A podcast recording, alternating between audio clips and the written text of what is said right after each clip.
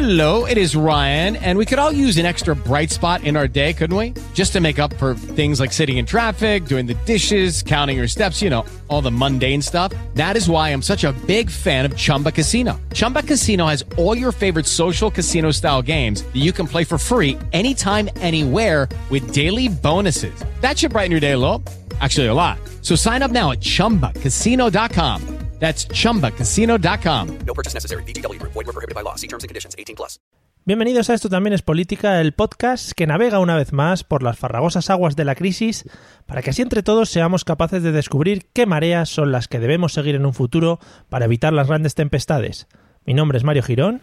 Y el mío, Miguel Rodríguez. Y en este episodio continuamos con nuestra serie sobre la crisis. Hoy seguiremos las estelas de la crisis del euro y de la deuda soberana que tanto nos afectó y trataremos de explicar por qué se rescataron tantos bancos. Acompáñanos, que empezamos.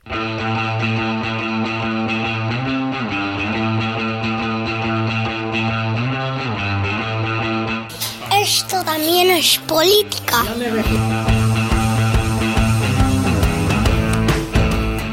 Hola amigos y amigas de la política, bueno, de la gente general, porque puede ser gente que se ha equivocado y le haya dado al play y entonces esté saliendo nuestras voces y diga, pues qué mierda es esta, ¿no? Bienvenidos al episodio número 45 de Esto también es política, el podcast que surge y que se creó como, bueno, un adiestrador de personas. Eh, ¿Qué tal, Miguel? ¿Cómo estás? Pues nada, eh, pues ya que has descubierto nuestro plan, pues a ver cuánto Sí. duramos ahora. No, Eh, se- no perde- se están dando cuenta la gente, pero estamos metiendo por debajo subliminalmente audios Sí, sí. para hacernos con, con algo, con Bueno, eh, el eh, control de Mercamadrid, por ejemplo. Es verdad, es verdad que, mm, que ya dijimos, avisamos en un episodio que estamos metiendo palabras clave que en un momento dado activaremos los cerebros de las personas y serán nuestras. O sea que, Sí, eh, quiero decir, tampoco estamos desvelando nada nuevo. lepidóptero, por ejemplo. O algo de eso. ¿Qué, qué Eh, quieres que haga Mario? No, no. sí, sí, ya te tengo- Tú y yo estamos mutuamente controlados ya el uno por el otro. Eso es verdad. Oye, Bueno, permíteme, empe- per- permíteme, perdona, antes de que Sí. empieces tú. Eh, antes de que empieces a antes de empezar, Sí. eh, permite que te felicite por tu entrada de hoy, que me ha encantado, que lo sepas. Muchas gracias. Eh, guardo tus felicitaciones y se las presentaré pues a los, los que den el premio Nobel de entradillas, que supongo Sí. que habrá gente que esté pendiente de esto. Y que, Oh. y, y que la firmen tus padres también. Efectivamente. O las estrellas Michelin de los podcasts o algo así, ¿no? Algo que den. Efectivamente. Correcto. Bueno, como bien ha dicho Miguel, eh, hemos tenido una introducción de eh, la preintroducción que vamos a tener ahora, que es un pequeño disclaimer que vamos a hacer, amigos, porque nos hemos visto otra vez eh, la necesidad de decir un par de palabritas antes de empezar el episodio de hoy. Y, y voy a empezar yo. La verdad es que no teníamos hablado, pero hemos coincidido al principio que íbamos a hacer un, un pequeño, pues eso, una pequeña disertación. Sobre todo, eh, lo primero que quería decir yo era dar las gracias a la gente que se ha descargado el episodio anterior, el del tema de Ucrania, que ha tenido bastante, bastante repercusión. No sé muy bien si es que Ucrania se está poniendo de moda ahora o qué, o no sé, algo. Mm, Pues lo- mismo sí, porque la verdad es que no, yo sinceramente no esperaba que fuese a tener de más. Vamos, la normal, la de nuestros oyentes habituales. Efectivamente. Pero, pero no, no, Pero se, bueno. ve, se ve que Ucrania mola ahora, no sé. Ucrania, Ucrania a tope. Eh, a lo que iba. Amigos, también ha habido bastantes comentarios, sobre todo en la página de Evox, en donde colgamos todos los episodios. Eh, ha habido comentarios buenos, bueno, lo normal, eh, gente al que le gusta el podcast, gente loca también, que, le gusta lo que, lo que hacemos. Ha habido comentarios constructivos, que me parecen grandes comentarios, pues llamando la atención sobre algunos temas en los que podemos cagarla y- y podemos rectificar sin ningún tipo de problemas. Pero también ha habido los típicos comentarios amigos del hater de internet, ¿no? Esa persona que se dedica a estar por las redes simplemente pasándolo mal, ¿no? Una persona que se dedica a escuchar, por ejemplo, podcast para pasar un mal rato. Amigo, eh, yo desde aquí, si eres una persona de estas que ya estás empezando a escuchar este episodio y piensas que lo vas a pasar mal, porque yo que sé, por ejemplo, tenemos unas voces que te disgustan en tu oído, no sigas escuchando. O sea, no queremos que lo pases mal. Tienes muchas actividades por hacer por delante. Por ejemplo, te puedes ir a la calle a odiar, a odiar así en general. Por ejemplo, una baldosa que está muy mal colocada. Bueno, pues la odias y la puedes chillar allí. Bueno, montas un pollo impresionante, cosas de ese estilo, ¿vale? No perdéis el tiempo si, si no gustan este tipo de cosas y si no vais a ser constructivos, sobre todo con las críticas, porque a mí, por lo menos, me parece una pérdida de tiempo el tener que haceros pasar por estas cosas y que luego vosotros os enfadéis tanto, ¿vale? No queremos eh, transmitir este odio. En general, queremos transmitir amor, ¿vale? Así que si lo vais a pasar mal, ya digo, no sigáis escuchando, amigos. Eh, yo acabo mi disclaimer.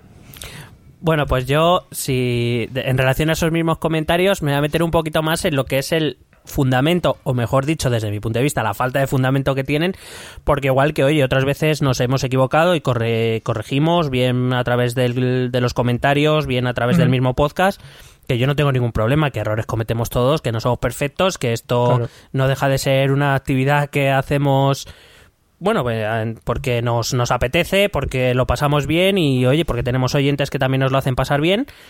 Pero claro, es que, vamos a ver, eh, sobre todo a mí lo que más me llama la atención es que parece ser que en algún momento del podcast, porque claro, es que esto, digo, bueno, fue una cápsula, son 15 minutos, ¿no? De tu vida, pero es que fue una hora. Digo, digo, ¿en qué momento hemos dicho, ¿sabes? Claro, es que esto es lo que no he entendido. No, no entendí muy bien o no supe muy bien en qué momento dijimos que la OTAN era muy buena, que Rusia es muy mala y que hacemos propaganda antirrusa. Sí, yo me miré la camiseta y no llevaba una camiseta de la OTAN. y ni tengo pancartas en casa ni nada. Quiero decir, no, no me importa um, decir mi opinión abiertamente. A mí me parece que Putin es un peligro para el mundo.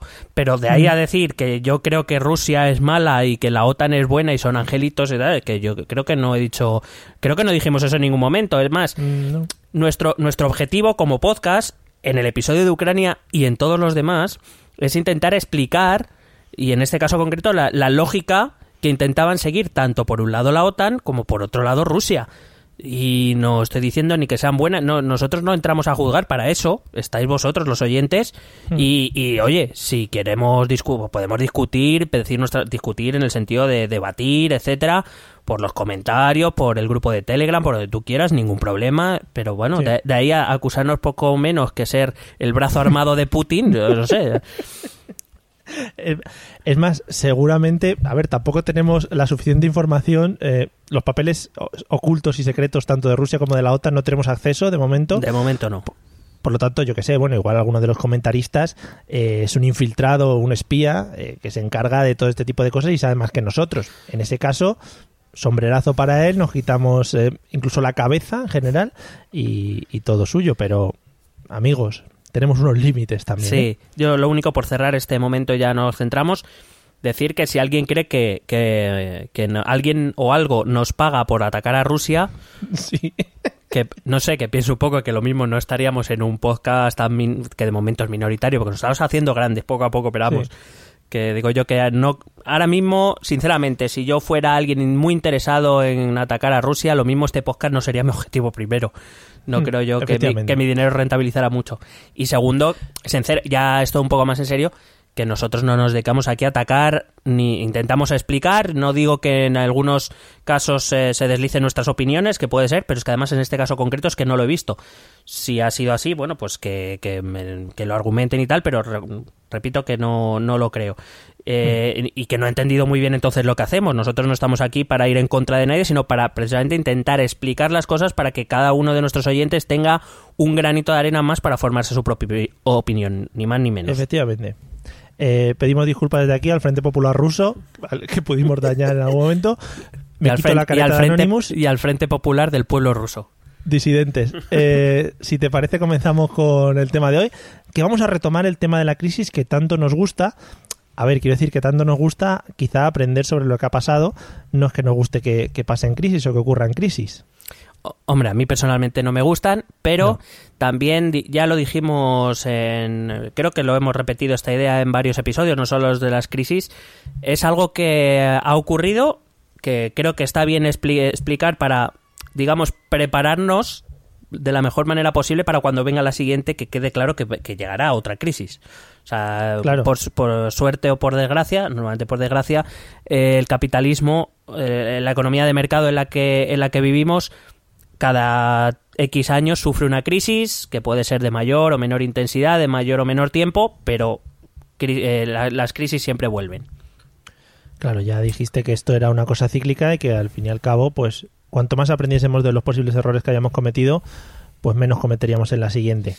Claro, sobre Pues nada todo, que- sobre todo entender Sí. nuestro papel como ciudadanos, es decir, nosotros como ciudadanos somos, pues eso, granitos de arena, gotitas de agua en el mar, en un mar inmenso, es decir, nuestras acciones individualmente puede que cuenten poco, pero claro, si nuestras acciones individuales se suman a la de otros 6.000 millones de habitantes que tiene este mundo, pues claro, que eh, creamos ya movimientos mucho más importantes que sí tienen impacto real en la economía. Entonces yo creo que los ciudadanos también tenemos que informarnos de cómo funcionan estas cosas, aunque sea a un nivel más simple, evidentemente, no somos economistas, pero a un nivel más simple para, en la medida de, los de las posibilidades, más o menos saber cómo se está moviendo el mundo y poder tomar nuestras propias decisiones.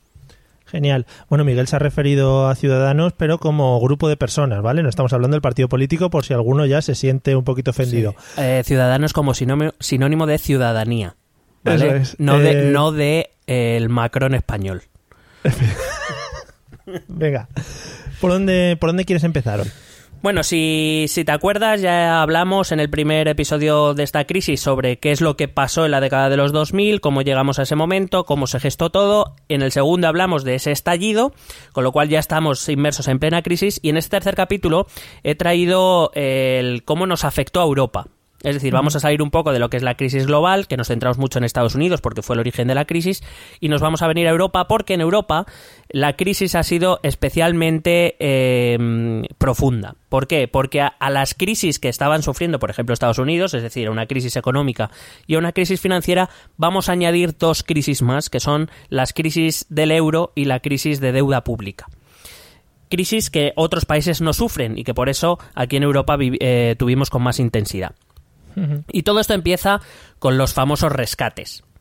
Oh, eh, eh, voy a avisar de una cosa, es que esta crisis eh, financiera y económica, que, ya hemos explicado cómo, cómo, estalla y cómo funciona, en los dos capítulos anteriores, afectó a todo el mundo, pero ya no solo como, como Europa, me refiero, luego a cada país tiene sus propias, de hecho, eh, había pensado, si te parece bien, en el siguiente capítulo, centrarnos un poquito más en lo que es la crisis en España.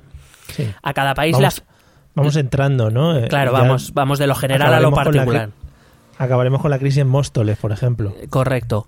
Eh, en Villanueva del Pardillo. Total. Por favor. lo que quiero que, que es importante entender es que luego cada país tiene sus propias peculiaridades, sus propias singularidades que hacen que la crisis es decir, la, crisis global, lo que hemos em, explicado hasta ahora, afecta a todo el mundo, pero luego además cada país tiene sus propias peculiaridades que hacen que la crisis sea un poquito más liviana o un poquito peor. Mm.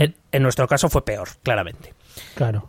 Em, por tanto, antes de llegar a España, que esperamos llegar en el próximo capítulo, pues hoy me, quiero centrar en lo que pasó en la Unión, en Europa, en la Unión Europea y sobre todo en eso que llamamos la eurozona. La eurozona muy rápidamente, muy fácil, son la eurozona la componen los 19 países que a día de hoy utilizan el euro. Porque hay que recordar que dentro de la Unión Europea somos 28 países, bueno, uno está de salida, pero no todos tienen el euro. A día de hoy son 19 países entre los que se incluye España. Bueno, dentro de esta eurozona me voy a centrar en cinco países. Cinco países que han sido llamados periféricos. Aunque, aunque la palabra parece inocente, esto sí me gustaría destacarlo, Digo, para que veamos un poco el espíritu que, ha habido en la Unión Europea y en la Eurozona durante estos años, aunque parece un término inocente, ¿no? Periférico, que hace referencia a una simplemente a una situación eh, geográfica. Sí. Pues eh, la realidad es que es una palabra bastante que se ha usado con, con cierto carácter despectivo. Porque con esta palabra, periférico, lo que se quiere es distanciar a las economías de los países del sur de Europa e Irlanda, que por eso es periférico y no del sur, porque Irlanda no es del sur, pero también está metido en este grupo, em, pues resulta que esta palabra se utilizaba para desmarcar estos países de las economías que, según todo el mundo, funcionaban mejor que ninguna, que eran las economías centroeuropeas y nórdicas.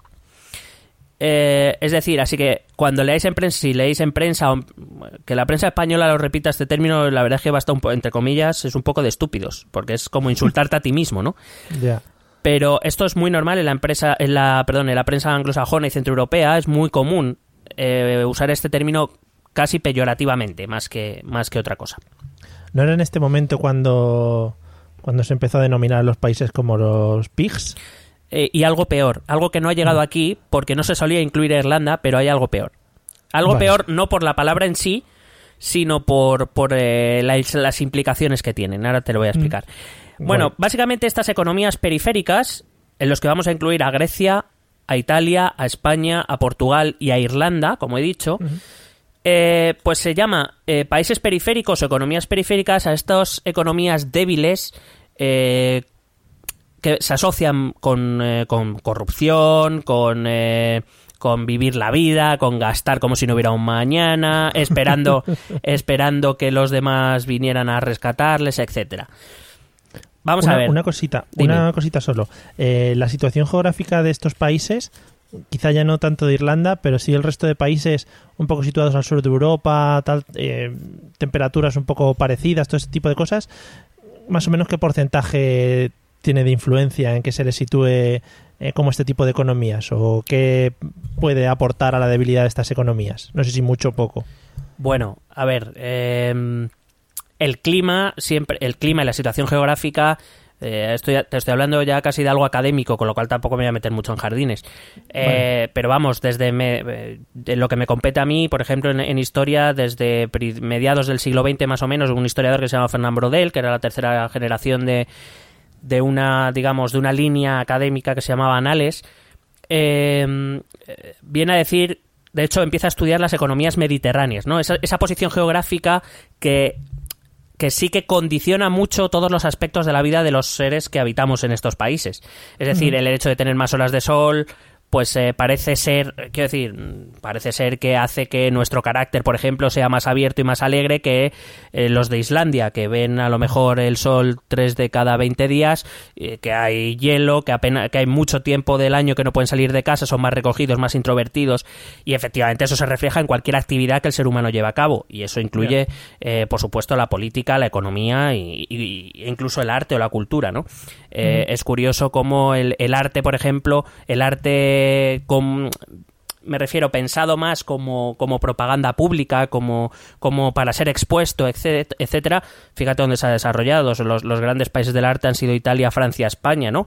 Sí. Quiero decir, claro que aquí, por ejemplo, hemos hecho mucho más, mucha más vida, hacemos mucho más vida en la calle que en el norte de Europa o en el centro de Europa. Eso, claro, que, que moldea mucho un- una forma de vivir, una forma de entender la vida y, por supuesto, eso incluye todas las actividades del ser humano. Ahora bien, lo de, eh, quiero decir, mi- por ejemplo, eso siendo así, eh, seguro que la generación de tus abuelos y de los míos, pues no eran muy de derrochar, por mucho sol que hubiera aquí.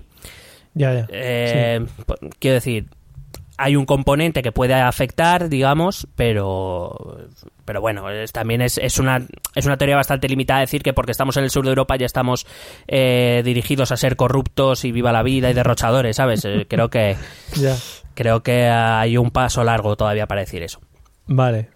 Bueno, em, te decía, tú hablabas de los PICs. Efectivamente, los PICs son Portugal, Italia, Grecia y España, eh, por sus iniciales en inglés. Pero, claro, aquí había que, in- que incluir a Irlanda. Y entonces se nos llamó los Gypsies. Sabes que gypsy en inglés es eh, Sí. gitano y claro, es una forma de despectiva de designarnos, ¿no? Como los que, pues eso. No voy a entrar más en el tema. Gypsies Vale. que incluye, eh, pues eso, Grecia, Irlanda, Portugal, eh, España, Italia. Gypsy, se le añadía la ES para el plural, gypsies. Y pues eso, o sea, sí, nos han, eh, nos han llamado durante esta crisis. Es verdad que lo de gypsies no ha llegado mucho a España, que aquí nos quedamos con los PICs porque parece que nos olvidamos de Irlanda. Pero bueno, Irlanda es, es también parte de estos eh, periféricos de los que vamos a hablar. Entonces, el primer rescate es a, a un país que, que- Mira, una de las cosas que ha conseguido esta crisis, es una reflexión así que se me acaba de ocurrir, es Muy que, bien. es que por primera vez eh, nos hemos dado cuenta que lo que pase a otro país de la Unión Europea nos acaba afectando a todos. Nos ha hecho crear una conciencia europea. Y el, y el país que más ha conseguido esto ha sido Grecia. Sí. Eh, bueno, a Grecia se le han hecho tres rescates. El primero es de este momento del que estamos hablando. Estamos hablando, eh, si recordáis, la crisis oficialmente con la caída de Lehman Brothers empieza en septiembre de 2008, es decir, 2008-2009. Estamos en 2010. Grecia eh, es un caso muy particular. Se, mm, se encontraba con unos desequilibrios enormes en sus cuentas públicas. Que eh, hay que recordar, y esto lo he dicho en algún capítulo, Grecia entra en el euro después de que Goldman Sachs eh, y la propia Grecia y los propios gobernantes maquillaran sus cuentas para poder cumplir los requisitos para entrar en el euro. Dentro de Goldman Sachs, el, el encargado para el sur de Europa, ¿sabéis quién era? Eh, Creo que lo he dicho No. también en No Era- recuerdo. Mario Draghi, actual presidente del. Banco Central Europeo. Muy rico. Bueno, básicamente lo que hicieron fue disimular las cuentas para que Grecia entrara en el euro y claro, y seguir disimulando las cuentas porque claro, una vez entras en el euro, la gente te vigila. Pero claro, cuando llega la crisis, llega un momento que ya no puedes esconder el desastre que tienes. Em, cuando, para que nos hagamos una idea, cuando en el año, en el año 2000, eh, Grecia ya tiene una deuda respecto a su PIB del 104,9%. Es decir, ya debe más de lo que produce en todo un año su país. En el año 2002, el año en que ellos entran en el, en el euro, su deuda se mantiene en el 104.9. Es decir, eh, es verdad que en 2001 le sube, pero en 2002 le baja y por tanto puede entrar en el euro. Fíjate que en 2003 le baja a casi el 100% del euro, del PIB, pero fíjate que en el año 2008, cuando estalla la crisis, su deuda sube ya a un 109.4. Ya. En el año 2009, el año previo a su rescate, es decir, ten en cuenta que las cuentas anuales de un país, por ejemplo, de 2016 las hemos conocido más o menos marzo, abril, mayo del año siguiente, es cuando se cierran todas las cuentas, vale. Es decir, a mediados de 2010 conocemos que en 2009 la, la- el ratio de deuda de, de Grecia es del 126,7%. Es decir, en un año la deuda le ha crecido en un 15%. Muy bien. En 2010, año en que se pone en marcha el rescate, su deuda es del 146.2%. Su deuda Madre crece un mía. 20%. Es una pasada, o sea, eh, realmente. Quiero decir, nosotros, por ejemplo, que tuvimos uno de nuestros peores años, el último año socialista, donde hubo un 9 y pico por ciento de déficit, pero crece- mm, bueno, ahora vamos a ver a España. Ah, Vamos a dejarlo ahí en el hype. Bueno, en el año 2010 se concreta el primer programa de rescate. En 2011 su ratio de PIB deuda es de 172,1%. Estamos hablando que en apenas cuatro años su deuda ha crecido en 70 puntos. Que es una pasada, Ya, que es, es, una barbaridad. es hipotecar casi dos años completos de tu producción a pagar la deuda. Obviamente algo que no se hace. En el año 2012, el primer año en que se aplica el rescate, su deuda baja un 13%. Gracias a que Europa le mete pasta, claro. Claro, Pe- una pregunta que te iba, una, perdona, una preguntita que te iba a hacer. Dime. El, eh, así rápido, el aplicar un rescate sobre un país es nada más que darle dinero para que pueda pagar esas deudas. es prestarle dinero para deshacerse de la deuda y de lo, digamos, lo que más le lastra las, se supone, ¿eh? lo que más le lastra las, eh, las cuentas públicas para poder, digamos, rearrancar la economía. Es, es un préstamo, ¿eh? no es un regalo. Eso, eso, préstamo, vale, vale. Bueno, como digo, en 2012 se aplica el primer préstamo y su, deu- su deuda baja en 13 puntos. Sin embargo, en 2013 la deuda de Grecia vuelve a crecer en otros 18 puntos. Joder. se le tiene que aplicar un segundo rescate en 2014 y un tercer rescate que es el que se está desarrollando ahora mismo. Desde entonces es verdad que la deuda griega se ha estabilizado, pero se ha estabilizado en torno al 180% de la deuda, o sea, del PIB, que es una pasada. Sí. Que eh, cuando se aplican estos rescates sobre países, supongo que eh, habrá algún tipo de control por parte de la Unión Europea, ya que nos estamos gastando el dinero en todos estos países para que para que se controlen las deudas o la generación de deudas que están teniendo, ¿no? Por supuesto. Ahora me meteré un poquito más en ese tema, Vale. pero, pero claro, eh, ha habido un gran problema con los fondos europeos desde que se crearon. eh, y es que Europa daba, bueno, recogía el dinero de todos los Estados miembros y luego lo repartía. Eh, uno de los grandes problemas, que por cierto también tenemos aquí en España, es que una vez Europa nos entregaba el dinero, Europa no sabía en qué se dedicaba. Esto con los rescates, y de hecho ya me puedo podría asegurar que de aquí al final de la Unión Europea esto no va a volver a ocurrir. Dinero que se dé, dinero que se tiene que justificar en qué se gasta y por qué se gasta. Bueno, sí, Al- algo, es, algo que a todos nos parece lógico, pero bueno, es coherente, sí. no se hacía. Bueno, hay que decir que con esta deuda pública que acabo de explicar, que, que además, como hemos visto, en- es- estamos, nos volvemos a situar a mediados de 2010, no es que solo esté creciendo esa deuda, es que está creciendo a toda hostia. En un término técnico que acabo de, de usar. técnicos, sí. Claro, entonces, ¿qué pasa? El gobierno griego se encuentra con un doble problema. El primero es que cada vez es más difícil encontrar financiación, es decir, gente que te preste dinero, porque claro, ante ese crecimiento de la deuda, pues eh, la gente empieza a dudar que en un momento dado es que ya no vas a poder pagar. Y, y, por- y- y ya es no solo que no te dejen dinero, sino que el que está dispuesto a prestarte dinero lo hace a cambio de que, de que le prometas un interés enorme. Es decir, que, le- que no solo le pagues de vuelta, sino que además le des unos intereses grandes. Eso es lo que se mide en la famosa prima de riesgo, que ahora explicaré un poquito más. Por tanto, lo que le pasa a Grecia es que cada vez encuentra más difícil pagar sus deudas. ¿Y qué hace para pagar sus deudas? Endeudarse cada vez más. Es decir, Bueno. es, es un ciclo que parecen que no va a tener fin. El único fin es ese que te digo, que los inversores dejen de prestarle. Entonces, esto significa no solo que Grecia puede entrar en bancarrota, eh, no solo que Grecia puede entrar en suspensión de pagos a sus funcionarios, hay que recordar que todos los estados en una economía social de mercado como la que tenemos en, la Euro- en casi todos los países de Europa, eh, el, el Estado es un, o las administraciones públicas son un, un componente muy importante que mueve mucho dinero dentro de la economía.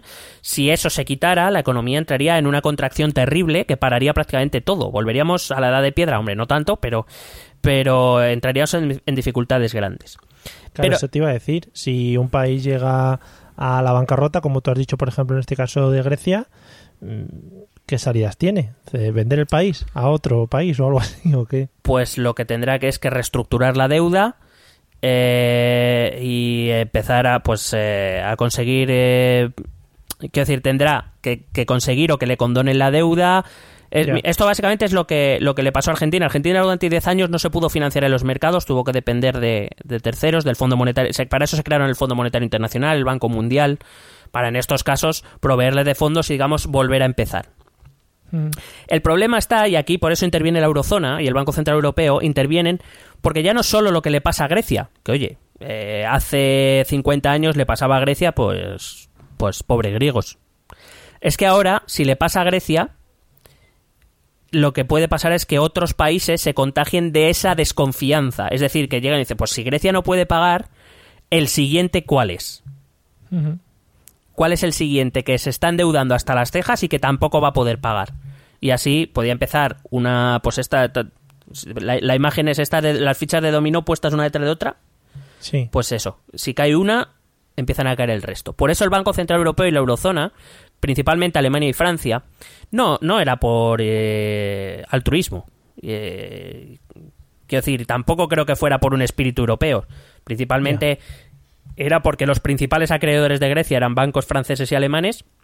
Claro, si sus bancos no cobran, ellos entran en quiebra también. Es que es lo que a veces no entendemos. Parece que, que Alemania, y, o sea, que Alemania y Francia son unos cocos, pero también hay que entender que Alemania y Francia están defendiendo los intereses de sus ciudadanos, porque esos bancos a los que le deben dinero, el gobierno griego o las administraciones griegas, son bancos que se mantienen con los ahorros de sus ciudadanos, de ciudadanos alemanes y franceses. Que también puede ser que estos países un poco más fuertes dentro de la Unión Europea vean todo esto como un marrón, ¿no? En plan, eh, yo más o menos me estoy manteniendo y tengo que aguantar que todos estos de mi alrededor eh, tengan unas economías tan frágiles. Bueno, eh, quiero decir, ese era uno de los riesgos que se corría al entrar en el euro. Claro. También a cambio, es verdad que Alemania o Francia, países fuertes, tienen un mercado mucho más grande gracias a eso. Un mercado mucho más estable, un mercado, mm, quiero decir, actualmente la zona euro o la Unión Europea es la segunda zona económica del mundo, que no es de, Sí. eh, de hecho es la zona en la que más dinero se mueve, o sea que tampoco y es entre otras cosas es gracias a la moneda única, entre otras cosas. O sea que quiero decir, tiene sus ventajas y sus desventajas. Cuando lo que a lo mejor el problema estaba eh, el problema yo siempre digo que el problema suele ser más más atrás de cuando se manifiesta no esto es como una enfermedad no la enfermedad empieza antes de que se te manifieste. Eh, el problema está en que no se hicieron buenos controles a Grecia antes de entrar en el euro por ejemplo. Ya. o sea que eh, entonces claro para evitar ese efecto contagio eh, pues eh, que podía hacer caer una economía tras otra, pues en eso, por eso se inician los rescates. Hay que decir que hasta este momento la Unión Europea ni la Eurozona tenían mecanismos, o sea, se encontraron con el marrón, tuvieron que actuar de una manera, actuaron probablemente no de la mejor posible, pero de la que supieron o se les ocurrió en ese momento, es decir, que esto, esto también obligó a la Unión Europea a crear mecanismos de este tipo para que si volvía a ocurrir, hacerlo de otra manera más ordenada también hay que entender que es que la Unión Europea no estaba no, no había planificado que esto pudiera ocurrir. Claro. Hay que decir que en 2009, eh, por ejemplo, Alemania tenía una deuda del 72,6%. eh, quiero, quiero, quiero explicar una cosa. Doy estos datos porque quiero explicar una cosa. Francia tenía una deuda del 78,9%, Bélgica tenía una deuda del 99,5%. Eh, quiero decir, son, son deudas altas, relativamente altas, no tanto como la griega. Pero lo que quiero decir es que, como explicaba en, cuando explicamos lo del Banco Popular, por ejemplo, hay una cosa que en la economía es clave, que no parece un término muy económico, pero que es clave, que se llama confianza. Alemania puede tener una deuda alta, o Bélgica o Francia pueden tener una deuda alta, porque los inversores confían en que ellos van a devolver sus deudas. Cuando los inversores desconfían de que un país le vaya a devolver las deudas, como ocurre con Grecia en este momento, es cuando empieza el show. ¿Vale? Por decirlo de algún modo. Sí, sí. Eh, hay que recordar que España era un país que en 2009 tenía una deuda pública del 52,8%, es decir, una deuda bastante baja, incluso comparada con los grandes de... Eh, pero, por ejemplo, Italia tiene una deuda del 112,5%. Lo que pasa es que como la banca italiana siempre ha tenido muy buena fama, pues parecía que hasta ese momento no era un problema, hasta ese momento. Portugal tiene una deuda del 83,6%, es decir, más baja, por ejemplo, que la de Bélgica. Pero claro, ¿qué pasa? Que digamos que en cierta forma, los países del sur de Europa e Irlanda eh, tuvimos burbujas inmobiliarias mucho más acusadas, con lo cual la desconfianza es mayor hacia nuestros países que hacia países del centro de Europa o, de, países nórdicos que no estaba esta burbuja tan acusada. Aquí es donde empieza la desconfianza y donde la crisis a estos países eh, pues eh, comienza a hacerse todavía mucho más profunda e inevitablemente a países como Finlandia, que apenas tenía un 41,7% de, de, deuda, o Alemania o Francia, países más fuertes o considerados más seguros, inevitablemente les afecta. Eh, todo lo que ocurre en los países del sur de Europa porque ahora compartimos una moneda y una estructura monetaria. Por eso, eh, aquí es donde empieza la crisis del euro, realmente. La crisis del euro eh, empieza cuando se tiene que empezar a rescatar países que usamos el euro o que usan el euro porque empieza a haber inseguridad sobre si se va a pagar las deudas o no. Claro. En abril, eh, en abril, mayo de 2010 se preparó el primer programa de rescate de Grecia que eh, preveía hasta 110.000 millones de euros. Para que nos hagamos una idea, la deuda total griega era de en torno a los 300.000 millones de euros. Es decir, se estaban preparando préstamos por más de un tercio del PIB de Grecia. Es una barbaridad. Es una barbaridad. Eh, me parece que el primer, el primer eh, programa se cerró en unos 73.000 millones. 53.000 lo pusimos los países europeos, digo lo pusimos porque España también puso dinero, eh, lo que le tocaba, y 20.000 los puso el Fondo Monetario Internacional. Em, unos meses después, quien entra en problemas es Irlanda. Unos meses, ¿eh? Porque claro, hemos dicho Grecia, Grecia ha entrado en caos. La siguiente pregunta es ¿quién es el siguiente? Y entra, aquí es ¿Puede ser que estos, que estos países que comentas que van cayendo poco a poco estuvieran como un poco agobiados y viendo ya que iba cayendo Grecia, que iban cayendo los demás países, se dejaron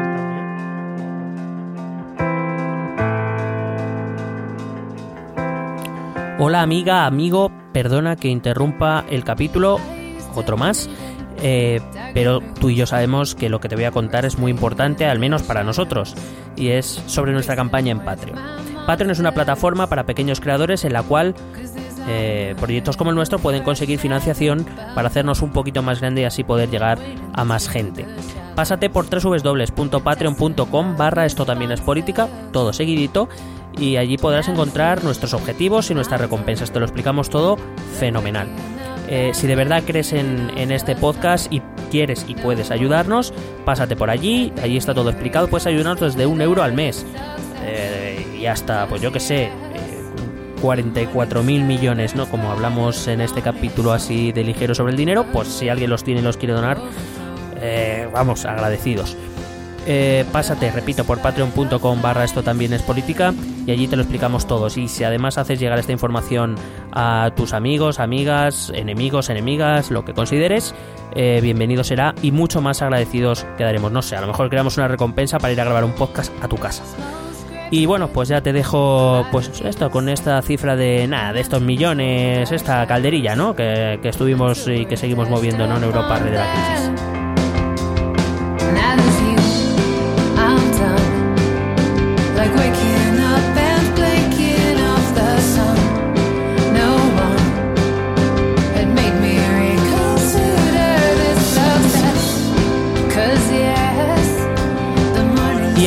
Sí, aquí puede ser que estos, que estos países que comentas que van cayendo poco a poco estuvieran como un poco agobiados y viendo ya que iba cayendo Grecia, que iban cayendo los demás países, se dejaron ir también o algo de ese estilo. Como que se dejaron ir. En plan, yo qué sé, claro, es que no... eh, a ver, la idea la tengo en la mente, ¿vale? Igual no sé expresarla. Vale. En plan, vamos a intentar aguantar aquí todo lo que podamos, pero viendo que, que aquí se rescata países, pues venga, tiramos nosotros para adelante también y, que nos rescaten a nosotros. Mm, no, no es lo común. Vale, No es, lo común, se- no es lo común por una simple razón y creo que el caso además aquí en España eh, lo aprendimos bastante bien. Entrar en los programas de rescate completos. España no entró en un programa de rescate completo. Por mucho que diga el señor Rajoy, sí fue un programa de rescate al sistema financiero. Pero eh, es verdad que no nos rescataron a todo el país, por decirlo de algún modo. El resto del país aguant mm, saneamos o rescatamos al sistema financiero y el resto pues hemos eh, salido o estamos saliendo como buenamente podemos. Eh, mientras que en el caso de Grecia o de Irlanda o de Portugal fueron rescates completos. Eh, pero claro, es que un rescate completo implica que tú dejas de tener poder sobre ciertas decisiones que son básicas para un país. Entonces, no, creo que ningún país se dejara ir para recibir el dinero europeo. Ya, ya, Lo que, sí, lo que sí que es verdad es que las reformas que se hacían necesarias son muy difíciles de hacer tanto económicamente porque estamos en un, en un momento de recesión, recordamos que estamos en mitad de la crisis, es decir, ahora mismo no hay dinero para hacer poca...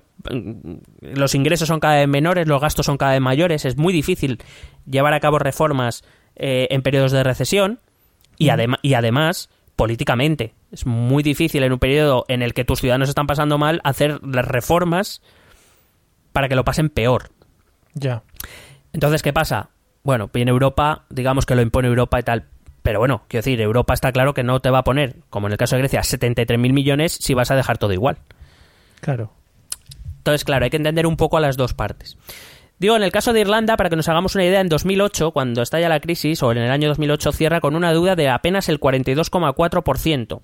En el año 2010, el año del rescate, tiene una deuda del 86,3%, es decir, ha doblado su deuda en apenas dos años. Madre mía. Sí, sí, pero es que aún eh, en el año 2011 llegó a su tope, a 109,6% de su PIB, y actualmente en el año 2016, que es el último contable, eh, el último registrado, tiene una deuda del 75,4%. Bueno. Eh, pero para que nos hagamos otra idea, en cantidades netas, en 2007 su deuda era de unos 47.000 millones de euros. En 2011 su deuda es de 210.000 millones de euros. Estamos hablando de 150.000 euros de, millones de euros de diferencia. Es decir, es que ha cuadruplicado su deuda. Ya. El caso de Irlanda está ya por el sistema financiero, que estaba basado. eh, el- el- la política de Irlanda, por eso voy país por país, por lo que he dicho al principio, cada país tiene su, su peculiaridad. El caso de Irlanda Claro. es que Irlanda basó su política en atraer capitales. ¿Cómo lo hizo? Durante la gran moderación decidió poner impuestos eh, muy bajos a los capitales, muy bajos, digamos, eh, casi casi rozando el paraíso fiscal.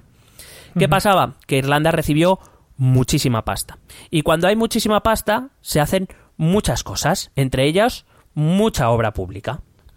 ¿No? Esto creo que también lo conocemos aquí muy bien. Hay que decir que España. España e Irlanda eran los países. el- la gran moderación se llamó la gran moderación porque, digamos, era un crecimiento moderado. Es decir, estábamos hablando de crecimientos del 2%, 2,5%. Es- España e Irlanda crecían en años al 4, al 5, al 6%. O sea, que, Y que- venga ahí a Claro. crear teatros y movidas ahí, venga ahí, Claro. de las artes. Claro, países que, crea, que, que, que, digamos, tienen ese crecimiento tal, basado en el crédito y en la deuda, obviamente, pero claro, mientras crezcas eso no es un problema, el problema viene cuando dejas de crecer. Eh, pues lo que hace es que trae mucho dinero, mucho crédito, mucha inversión, y esa inversión hay que moverla para que cree a su vez más economía, etcétera, etcétera. El problema está en que cuando la economía se para en 2008, pues estos países, España e Irlanda, por ejemplo, pues eh, claro, eh, cuando la inversión ya no llega es y cómo pago todo lo que tengo aquí eh, aquí a medias, cómo lo pago. Ya. Em, sus bancos, como digo, atrajeron mucho, mucha inversión, eh, invirtieron masivamente en dos cosas, en burbuja inmobiliaria, que eso nosotros también, pero hay una cosa que nosotros no hicimos y que Irlanda sí, Y que yo creo que esa es la diferencia por la que nosotros ah, hubo que rescatar a nuestro sistema financiero, pero no al país entero, y a Irlanda sí hubo que rescatarla entero. Y es que Irlanda compró muchísimos eh, muchísimas titulizaciones de estas de las que hablábamos en el primer y segundo capítulo, creadas en Estados Sí. Unidos, estas eh, a través de las hipotecas subprime y todo eso. Pues Irlanda compró un cerro. Con lo cual, cuando el sistema bancario estadounidense peta, pues Irlanda peta detrás, porque tiene muchas, Claro. muchos títulos que no valen nada. Nada. Eh, claro, el estallido de la crisis provoca la quiebra de sus principales bancos y e Irlanda lo que tiene que hacer pues es básicamente lo que vinimos a hacer aquí, que es rescatarlos. El gobierno rescata sus bancos, garantiza el pago a los acreedores de, de- de esos bancos y lo que pasa es que para eso necesita dinero europeo. ¿Qué, ¿Cuánto necesita? Unos 44.000 millones de euros, que es concretamente una cuarta parte de su PIB. Oh, Grecia- a Grecia se le dieron un tercio de su PIB, a Irlanda un cuarto. Estamos hablando de cifras muy grandes. Sí, sí, sí, una pasta. Eh, claro, como no tenía ese dinero, pues se lo tuvo que pedir a la Unión Europea.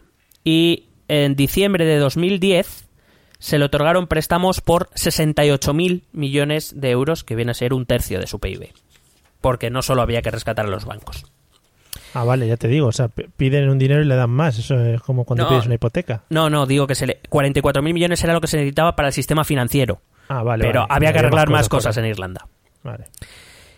En mayo de 2011, la Unión Europea acuerda un programa de ayudas a Portugal Hmm, por valor de 78.000 millones de euros. Hablamos de miles de millones de euros como si fueran churros, ¿sabes? Vaya sangría. Sí, ¿este dinero cómo se lo pasaban? ¿En maletines? ¿O Sí, iba un eh, señor con un cheque? en céntimos. Vale. Iban, Para- i- iban para jorobar, trailers. ¿no? Iban trailers. Vale. Bueno, en, en- en enero de 2011 se publica un informe en el cual se demostraba que eh, desde el final de la dictadura de Salazar en 1974, de la Revolución de los Claveles, la Mm. política de contratación de los gobiernos portugueses había sido ineficaz y opaca. No, si cualquier parecido con España es eh, casualidad, ¿eh? Viva la península. Es- Arriba. ¿Esto qué pasaba? Que provocaba enormes sobreprecios en la, en la obra pública. Vamos. Repito, cualquier coincidencia es Vamos. casualidad. Eh, provocaba inflación de los sueldos y de los bonus de los ejecutivos y máximos responsables de las inmobiliarias y de cualquiera que contratara con la empresa pública, con la administración pública, un aumento del número de funcionarios públicos a niveles inasumibles por el Estado Venga. y un mal uso de los fondos europeos que llegaban desde, desde la Unión, etcétera, etcétera, ¿no? Eh, entonces, eh, Portugal, en un momento dado, eh, quiero decir, después de, de du- de entrar Grecia en colapso y de rescatar a Irlanda, la el siguiente país del que se duda es Portugal. Portugal empieza a tener una deuda cada vez más grande, con un, un aparato público inmenso, eh, con un dinero que se fuga por todos lados, y claro, cuando la actividad económica se para, Portugal peta. Y necesita el rescate, repito, por 78.000 millones de euros. Muy bien. Todos estos rescates fueron implantados a cambio de una serie de programas de austeridad eh, presupuestaria concretados en que pues eh, siempre nos dicen no el objetivo de déficit el objetivo de Sí. deuda etcétera no Eh, no voy a meter en este ya lo explicaremos cuando hablemos de España más más detenidamente y para esto solo había dos maneras de conseguirlo o aumentabas los impuestos Mm. o bajabas el gasto. O, bueno, una combinación de ambas. Claro. Una, una cosa que sí que me gustaría eh, aclarar, creo que ya lo hice en algún eh, episodio o en alguna cápsula, pero lo- sí que me gustaría dejarlo claro. La Unión Europea, es verdad que, o la eurozona, imponía, impone una serie de objetivos. Pero no es verdad que la Unión Europea te diga en cómo lo tienes que hacer. Lo digo porque es verdad que en estos países, eh, incluida España, siempre nos ha dicho, no, es que nos obliga Europa a hacer los recortes. Europa nunca ha dicho que España debi- debiera hacer recortes. Si a España, si, quiero decir, si España decide subir los tipos impositivos al 80% para recaudar esa diferencia, a, a Europa le da igual. Ya, mientras que le devuelves el dinero. Claro. La única vez que lo ha hecho ha sido con el tercer eh, programa de, de Grecia, pero porque yo creo que ya han dicho, ¿en serio? ¿Nos estáis vacilando ya o qué? Han Ya. dicho, pues ahora, si no lo haces tú, lo voy a hacer yo. Entonces es verdad que Sí, le sí. presentó a Tsipras, le presentó el programa diciendo que había que recortar aquí, aquí, aquí, subir los impuestos aquí, aquí, aquí. Pero porque, quiero decir, ya era el tercer programa y Europa le dijo, ¿en serio? ¿En serio? Bueno, hay que decir que los resultados tampoco es que hayan sido tan magníficos como se pintan. Es verdad que, por ejemplo, Portugal ya ha salido fuera del programa de deuda, que Irlanda tiene una, una deuda bastante más asumible, que España es el ejemplo, según Rajoy, en toda Europa. Pero, pero es verdad que ha habido muchas capas de la sociedad que han, o sea, que han sufrido más la crisis que otras a través de estos programas. Eh, no me voy a detener mucho en esto porque lo, lo puedo explicar en el programa de España y así puedo, puedo contar eh, otra cosa. Entre el rescate a Portugal en mayo de 2011 y mediados de 2012 empiezan a surgir las dudas sobre otros dos países del euro, que somos España e Italia. Pero claro, es- España e Italia no somos ni Grecia, ni Irlanda, ni Portugal, que cuantitativamente representan un porcentaje pequeño dentro de la eurozona, o relativamente pequeño. España e Italia somos la tercera y cuarta economía de la zona euro. Si España e Italia caen, el euro se va, en un término técnico, a tomar por culo. Sí, lo hablaron allí, quedaron allí, dijeron, ¿qué ponemos? ¿A tomar por culo o, a la mierda? No, a tomar por culo. Pues eso. Entonces, lo que empieza a aparecer en este mayo, entre mayo de 2011 y mediados de 2012, es una evidente crisis de confianza. Si te das cuenta, siempre es lo mismo. Empieza una crisis de confianza, que sigue una crisis de liquidez, que sigue una crisis eh, de, mm, de, de cualquier otro tipo. Si es de un banco, pues es una es otro tipo de crisis. En el caso de, de los estados, es una crisis de deuda pública y en este caso una crisis del euro. ¿Por qué? Porque, claro, si yo creo que España no me va a pagar, una de dos, o dejo de prestarle dinero, como te he dicho antes con Grecia, o le voy a pedir más dinero porque estoy asumiendo un riesgo mayor. Ya. Sube el interés, sube lo que me piden. Eso es la prima de riesgo. Si te, si te acuerdas, es la época en que nuestra prima de riesgo se empieza a disparar. No- no- normalmente nos movíamos en torno a los 100 puntos básicos, que es, digamos, nos piden un 1% más que a Alemania Sí. nos empezaron a pedir 600 puntos de, de repente. O sea, fue como, ah, tomar por culo. O sea, ya si te quieres... Entonces, ¿qué pasa? Que entras en un círculo vicioso. Eh, si me quiero... Si quiero pagar las deudas, tengo que endeudarme más y cada vez más caro, porque con lo cual cada vez me toca endeudar más. Y empieza a ser un círculo del que ya no puedes salir. Eh, entonces, también hay que decir que a, a esta crisis del euro contribuyó el hecho de que apareciera por primera vez, no es de 2016, no esta idea, que parece que surgió con, con la- el tercer programa de Grecia, no, no, surge ahora en 2012, la idea de que, bueno, a lo mejor algunos países se pueden salir del euro. El simple hecho de meter la idea de que la unidad, de, la unidad monetaria se puede romper, eso hace que la gente huya con su dinero.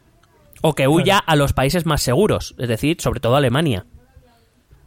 Entonces, eh, claro, si, si aparece la idea de que el euro se puede romper, de hecho esto aparece en un informe hasta del mismo Banco de España, ¿eh? no hace falta irse a Alemania o a Finlandia, estos países no, que suelen ser los más duros con los países del sur, que no, que no. Al, ban- Que- al que- Banco de España nunca le han hecho mucho caso, ¿no? En los informes estos que va sacando. Yo creo que el Banco de España siempre ha hecho lo que ha de los huevos, ha dicho, si no, no me van a leer. Para que yo hago lo que me vengo y ya está. Pintan penes ahí por el margen, cosas de esas. Claro, entonces, ¿qué pasa? Eh, que te repito, es ese círculo vicioso que parece que nunca, que nunca va a acabar. Quería acabar el capítulo de hoy porque todos sabemos que aquí en España eh, acaba con el rescate a los bancos. Pero que no solo ocurre en España, también ha ocurrido en Portugal, ha ocurrido en Irlanda, o ocurrió, por ejemplo, en la, en la magnífica Suecia, en, una crisis, en la crisis del petróleo de los años 90. Suecia también tuvo que rescatar a sus bancos. Entonces yo quería explicar un poco por qué rescatamos bancos. Porque parece ¿no? que es como lo peor del mundo, pero bueno, vamos a ver si lo mismo hay que hacerlo o no hay que hacerlo. Vale. Voy a empezar eh, por lo básico. Un banco es un intermediario necesario. Es decir, lleva, una, a cabo una operación que en principio parece bastante sencilla, ¿no? Recibe dinero de unos, que son los ahorradores, se lo presta a otros, que son los inversores, y a cambio cobra una comisión. Esa es la actividad principal de un banco. En principio parece algo sencillo. Claro, em, el problema está en que eh, mientras los depósitos, es decir, el dinero que tú llevas al banco, eh, lo puedes retirar sin aviso en cualquier momento. Esto en economía se dice que es dinero a corto plazo, porque tú mañana mismo puedes ir y quitarlo. Sí. Los créditos que ellos dan son, eh, quiero decir, eh, son créditos a largo plazo, es dinero a largo plazo, no lo van a recuperar inmediatamente. Eh, por ejemplo, tenemos hipotecas a 40 años. O sea, Sí. que no, que no se. Entonces, ¿qué pasa? Uno, si tú retiras los bancos compiten entre sí para captar más depósitos. Y dos, para atender esas posibles retiradas, los bancos necesitan una cosa que se llama liquidez. Va, nos va a sonar mucho de, de la cápsula del Banco Popular. Es decir, necesitan tener dinero o algo que puedan convertir rápidamente en dinero para poder darlo si a ti o a mí como depositante nos da por ir a retirar nuestro dinero. Claro. Claro, el problema está en que si tú no confías en el banco, por eso eh, voy a intentar explicar por qué la confianza es importante. Si tú no confías, cuando hablo de confianza, hablo de que eh, mi confianza en el banco es que si yo quiero retirar mi dinero, el banco me lo va a dar. Claro. Porque si no, no lo llevaría al banco. Parece una chorrada, pero es un concepto muy importante. ¿Por qué? Porque si no hay confianza en el banco, eh, no va a tener, el banco no va a tener dinero para dar créditos. Con lo cual, el- el- lo que es el ciclo económico se corta. Es decir, el banco, que parecen unos, usure- unos usureros, en realidad están cumpliendo una función que, para bien o para mal, y como está nuestra conformada nuestra la economía global actualmente, es fundamental. Sin bancos, sin sistema financiero ahora mismo, volveríamos al trueque. Es, es así de sencillo. La O Wallapop a lo bestia, ¿no? ¿Eh? Wallapop a lo bestia. Oh, Pero sí, pero tendríamos que pagar con judías, no sé. Bueno, bien. Vale. Aparte de eso, confianza y liquidez. ¿Qué pasa? En estos momentos de la crisis, los bancos no tienen liquidez, porque los activos que tienen no son convertibles en dinero fácilmente. Por ejemplo, todos los pisos que se están comiendo. Si no los venden, no los pueden convertir en dinero. Es decir, yo no, yo no te puedo dar un crédito de pisos. Oye, ¿Qué necesitas? ¿Qué necesitas? ¿50.000 euros? Pues toma, una habitación de este piso. No puedo. ya, ya. Con lo cual, eh, más todo, más toda la gente que no paga sus deudas con los bancos, más toda la deuda pública que los bancos tienen de los gobiernos y que no pueden vender porque ahora mismo no vale nada, porque la prima de riesgo está muy por encima de eso. Con lo cual, los bancos, si colapsan, y estaban a punto de colapsar muchos de ellos, el sistema económico de un país se va al garete, ya. ¿vale? Esto Entonces, una, pre- una pregunta. Dime. Según, según cuentas, al final los pequeños ahorradores sí que somos una parte fundamental de la estructura de un banco, ¿no? En este caso. Por supuesto. Vale, por supuesto, y es verdad que a veces maltratados por los propios bancos. Pero claro, es lo que hablábamos del caso del Popular. Si todos los eh, depositantes minoritarios, por minoritarios entiendo todos los que tengamos menos de 50.000 euros en una cuenta, que a mí ya me parece muchísimo, pero bueno, supongo que alguno habrá. Si todos los que tenemos depósitos por menos de 50.000 euros, que somos considerados pequeños depositantes, retirásemos de un banco nuestros depósitos al tiempo, a ese banco lo- lo destrozamos Ya. lo destrozamos. O sea que, que claro que nuestra nuestra mm, nuestra función es importante. Mira, como te decía, la- y acabo con esto. eh, se rescataron bancos porque la economía mundial, para bien o para mal, ya te he dicho, está diseñada de tal manera que si los bancos empiezan a caer, desaparece ese intermediario que mueve la economía. Y esta se para por completo. Si cayese un banco grande, es decir, aquí, por ejemplo, nuestros bancos grandes, que así Bankia fue un temblor bastante importante. Pero, por ejemplo, si cayera el Santander aquí, sería un- una desgracia para el sistema económico de España. Sí. Eh, y no solo por, eh, por toda la cantidad de depósitos y de dinero que maneja, sino por en todos los otros sectores, si te acuerdas, te acuerdas cuando dije los bancos empezaron a entrar en sectores como la energía, como las, te- Sí. las, comu- las tecnologías, etcétera. Claro, o sea, tú imagínate, por ejemplo, el Banco Santander, ahora mismo no recuerdo, pero vamos a imaginar que tiene el 10% de Endesa. Si el 10% de Endesa cae en picado, ¿tú crees que Endesa va a salir muy bien de esa? Claro. No, no. claro. Con lo cual, eh, casi se me cae el micro, con lo cual, eh, esa es la primera razón. La segunda, cuando los inversores privados buscan refugio, los bancos apenas pueden captar financiación. ¿Vale? O sea, estábamos, estamos en un momento de crisis en las que los, los inversores no invierten, no prestan dinero a aquellos de quienes no se fían. Y los, Claro. y los bancos de los países periféricos, pues no eran muy dignos de confianza en estos momentos. Entonces, ¿qué pasa? Que si los bancos no tienen dinero para prestar, volvemos a lo mismo, la economía se para. Y no solo es que la economía se pare, es que, por ejemplo, el Estado no puede, si la economía se para, no puede recaudar impuestos, no puede gastar, no puede, no puede pagar la sanidad, no puede pagar los colegios, no puede pagar a los profesores, no puede pagar a los bomberos. Ya. necesita recaudar impuestos. Y para eso necesita que la gente trabaje. Y para que la gente trabaje, la economía tiene que estar en movimiento. Si los bancos, si los bancos caen, la economía se para.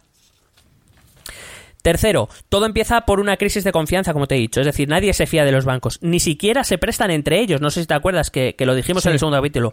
Ni siquiera entre ellos se prestan. Porque no saben qué balances tienen, no se fían.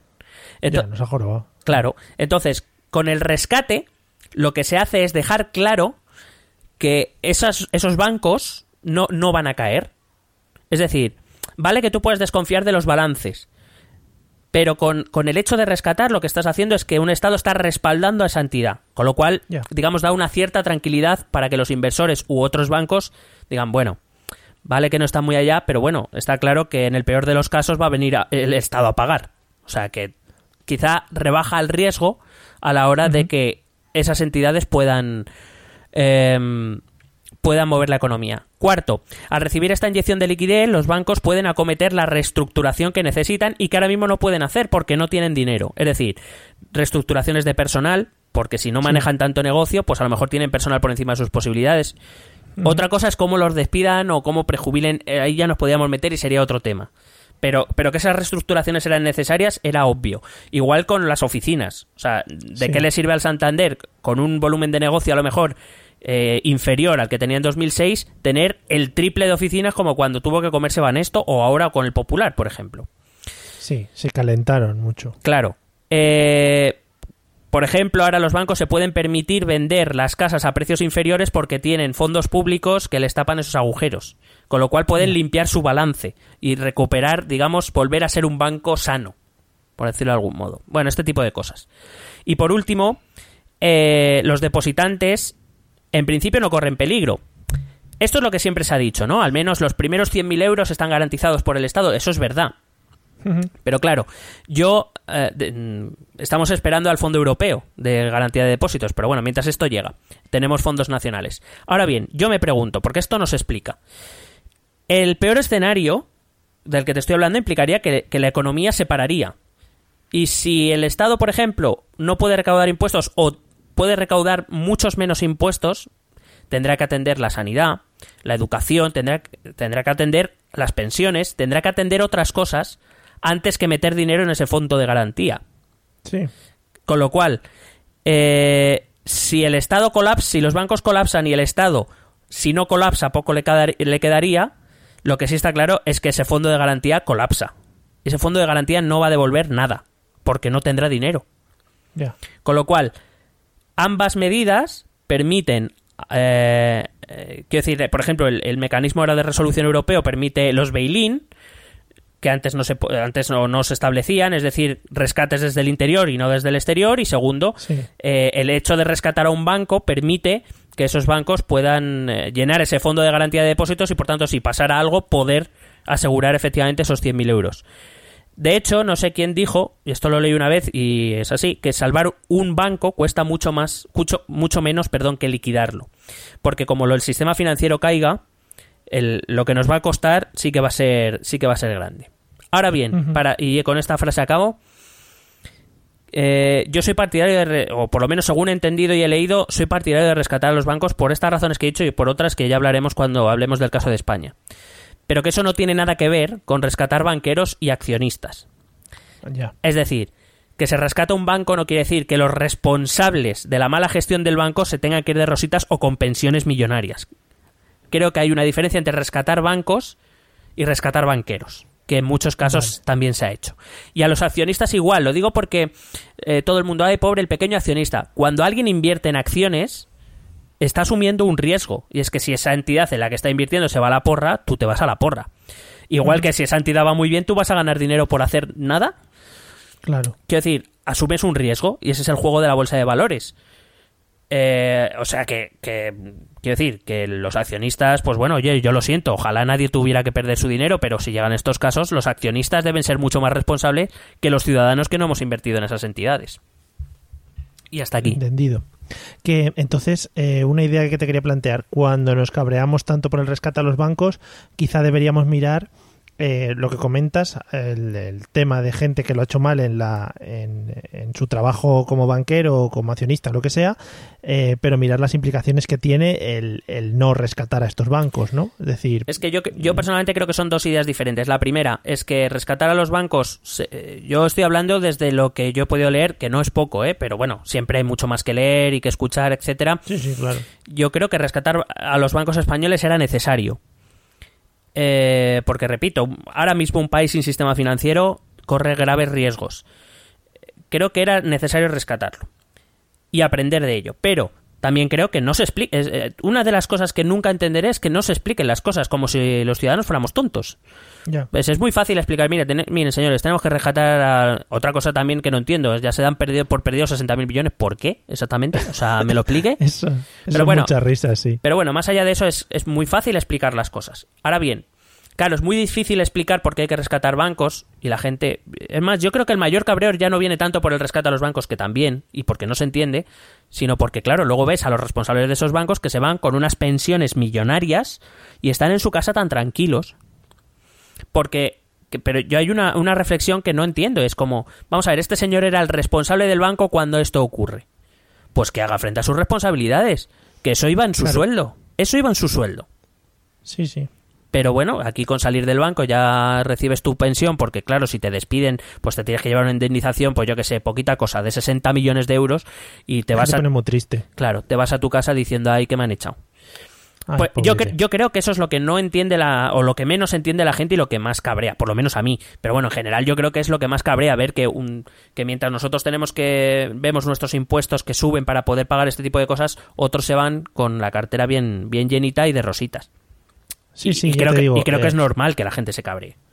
Sí, sí, pues eso. eh, intentar diferenciar un poquito en ver qué implica el tema de las eh, los rescates a los bancos y qué implica el tema de la gente jeta, que es hay mucho Claro, por aquí. lo que te digo es que tampoco nadie se ha molestado desde las instituciones públicas en, en explicar esa diferencia. Ese es el problema, a lo mejor porque no interesa, porque si embarullas todo, pues bueno. Son, son amigos. Sí, sí. Sí, las chuches. Bueno, pues nada, eh, hasta aquí lo dejamos el tema de las crisis. Eh, Y como has adelantado, haciendo un spoiler, eh, seguiremos con España en el próximo episodio, ¿no? Correcto. Muy bien. Pues nada, amigos, ya sabéis, si tenéis alguna queja o con nosotros o, por ejemplo, con el pescadero de la esquina, eh, nos, podéis, nos la podéis hacer llegar a través de nuestro método de contacto que vais a escuchar ahora. ¿Quieres preguntarnos algo? ¿Proponernos algún tema? ¿Exponernos tu opinión? Ponte en contacto con nosotros. Es muy fácil. Envíanos un correo electrónico a esta dirección. Esto también es política arroba gmail.com.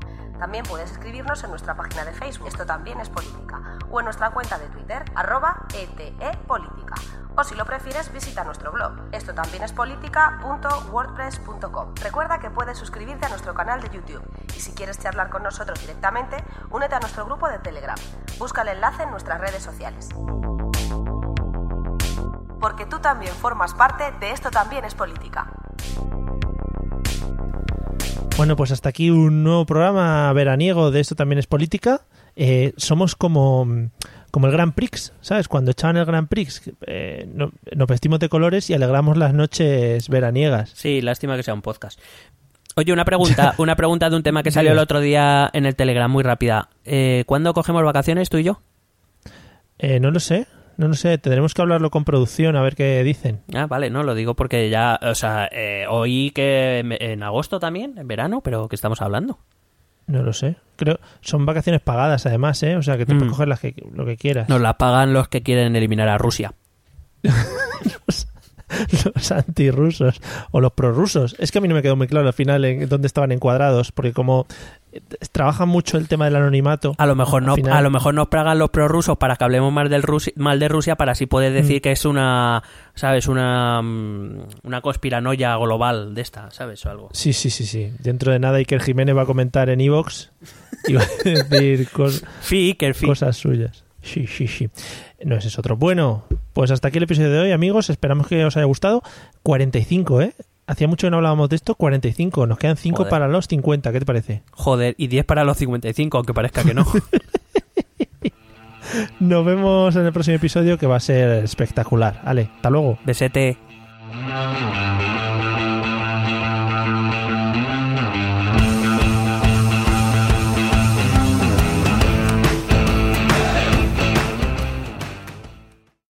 Lucky Land Casino asking people what's the weirdest place you've gotten lucky? Lucky? In line at the deli, I guess? Aha, in my dentist's office.